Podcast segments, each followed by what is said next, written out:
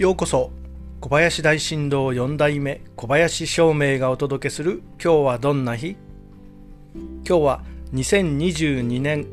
3月28日千負け先負けです。暦は除く。悪いことを除く日として物を捨てるのに吉の日になります。そして五王土星のあなたの8日間は？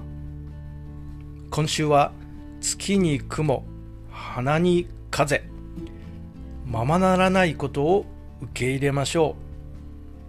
う。綺麗な月をめでている時に一瞬で雲がかかって見えなくなってしまったり咲き誇っている綺麗な花を見ている時に突然風が吹いてハラハラと花びらが散ってしまったり人の力ではどうすることもできない自然や世の中の流れを柔軟に受け入れてそのことも風流と楽しめるような心の余裕を持ちましょうきっといいことがありますよそれでは今日も良い日で小林照明でした。